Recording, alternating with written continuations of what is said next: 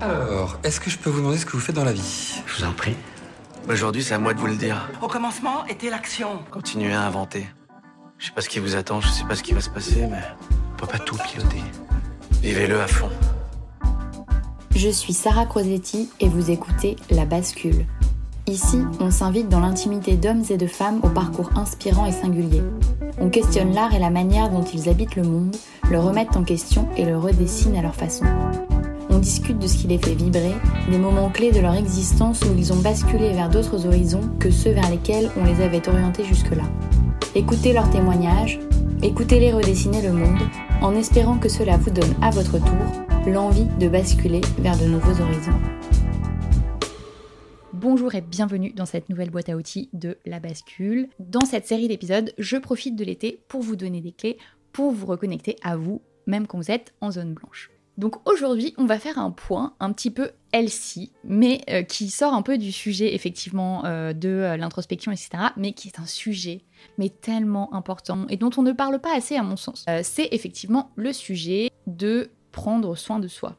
Alors, c'est très bateau dit comme ça, mais vous allez voir, ça va être des conseils très très très pratiques. Ça va pas du tout être des trucs ésotériques, etc. Non, non, on va rester dans le basique.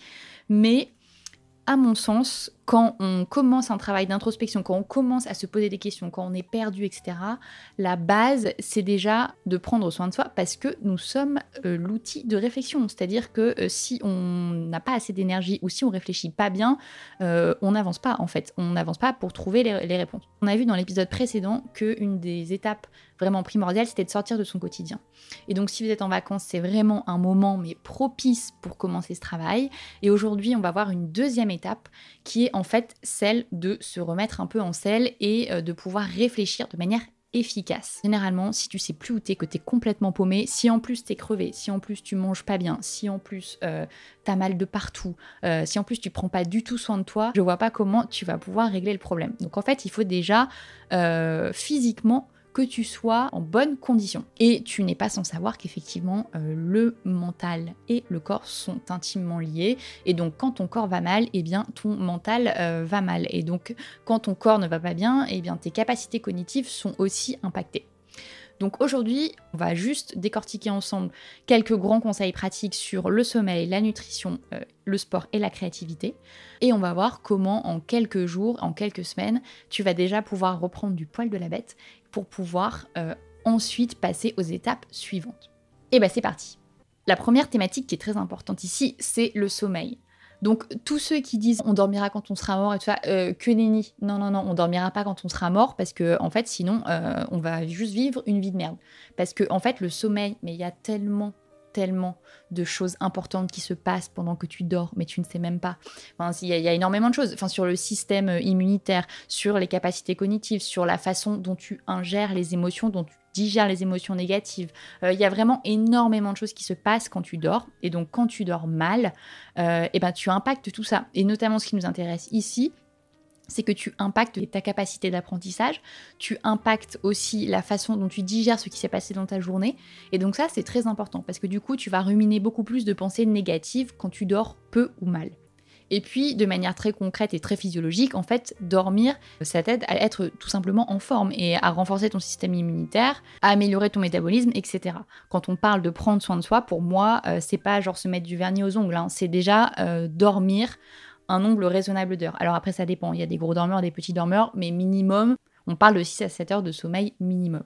Donc ça, c'est vraiment la première chose euh, à laquelle tu dois faire attention. Donc profite de l'été pour te reposer, ça c'est une première chose, mais profite aussi de cet été pour te dire, ok, euh, est-ce que concrètement, dans mon année, je dors trop peu? Et si oui, qu'est-ce que je peux faire pour améliorer ça? Est-ce que je peux pas euh, me rajouter une heure, euh, une demi-heure par jour de sommeil? Est-ce que je peux pas aller me coucher une demi-heure plus tôt? Est-ce que je peux pas me lever une demi-heure plus tard?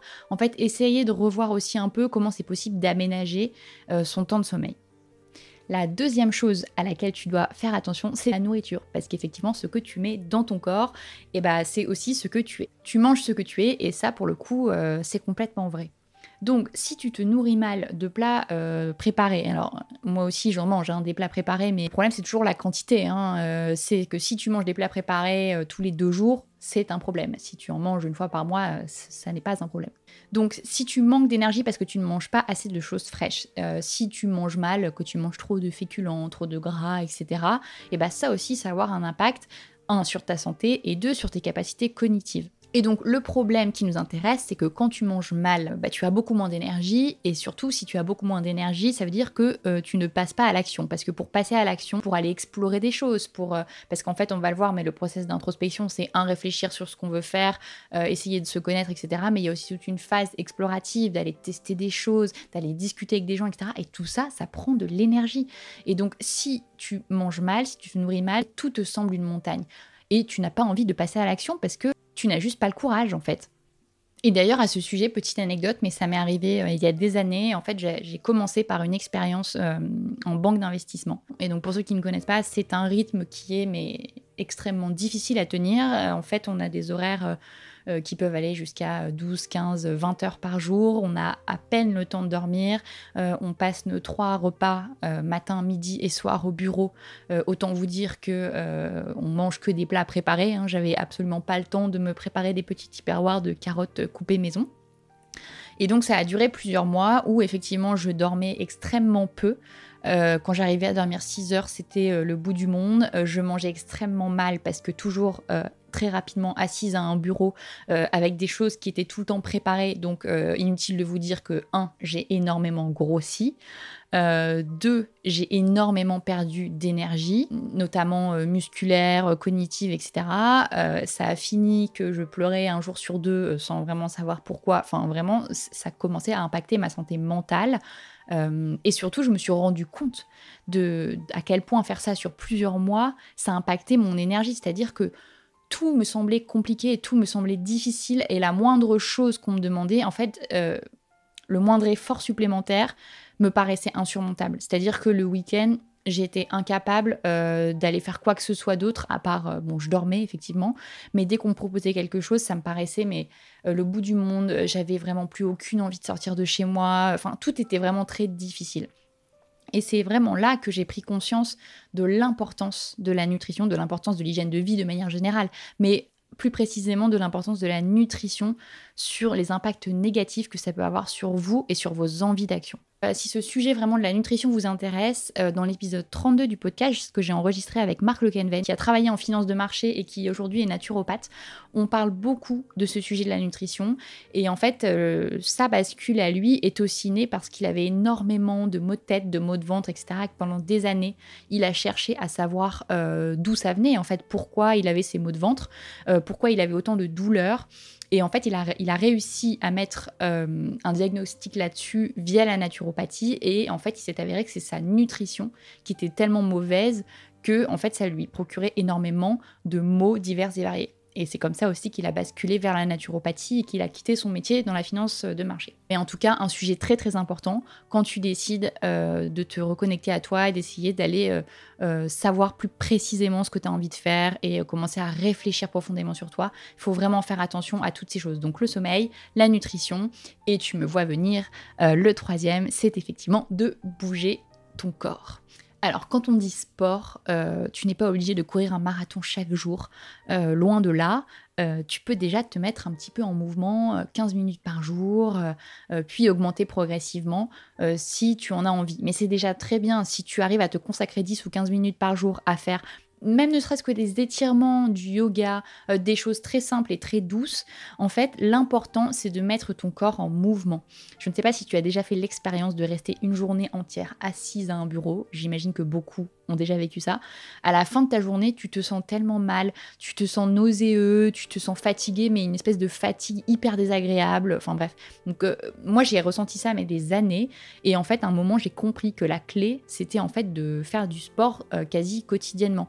Donc euh, je, cours pas tous les jours, hein, mais alors j'essaye de courir deux trois fois par semaine et puis le reste du temps j'essaye de marcher par exemple donc c'est à dire que si vous n'avez vraiment pas le temps ou pas euh, l'envie de vous mettre dans un sport euh, très très cardiaque tout de suite, privilégier par exemple un déplacement à pied. Vous vous dites, bah là, voilà, j'ai 20 minutes à pied, c'est déjà ça en fait de prix.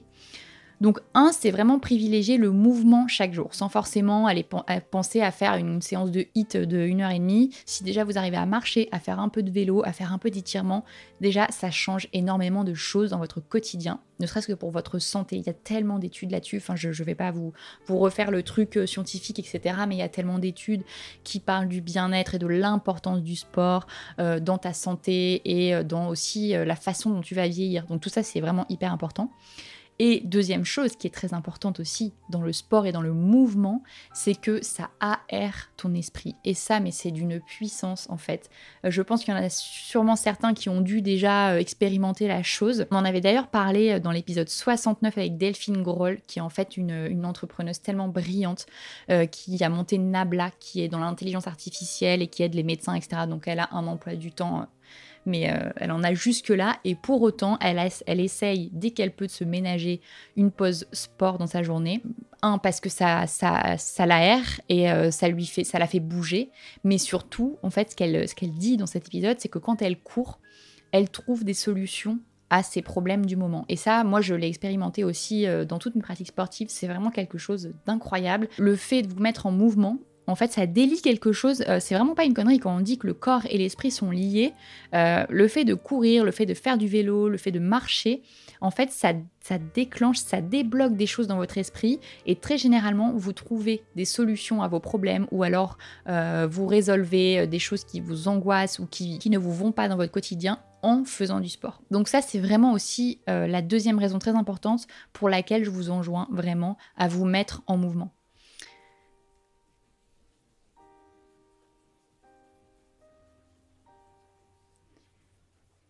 Sachez qu'en fait, quand vous êtes bloqué, que vous tournez en rond comme un poisson dans votre bocal, euh, en, cogitant sur des trucs, en vous disant je suis pas bien, je suis pas bien, que faire d'autre, euh, je me sens pas à ma place, etc., etc. Les réponses, généralement, elles viennent quand vous vous mettez en mouvement, les réponses, elles viennent quand vous vous aérez. Donc, à un moment, quand vous sentez que vous êtes en train de péter un plomb, euh, ça sert plus à rien de rester dans vos trucs, dans vos pensées négatives. essayez de repérer ces moments où vous partez en vrille, où voilà, le cerveau commence à faire un peu n'importe quoi, vous faites des hypothèses dans tous les sens. Euh, voilà, moi, je suis la première à faire ça, donc je le sais.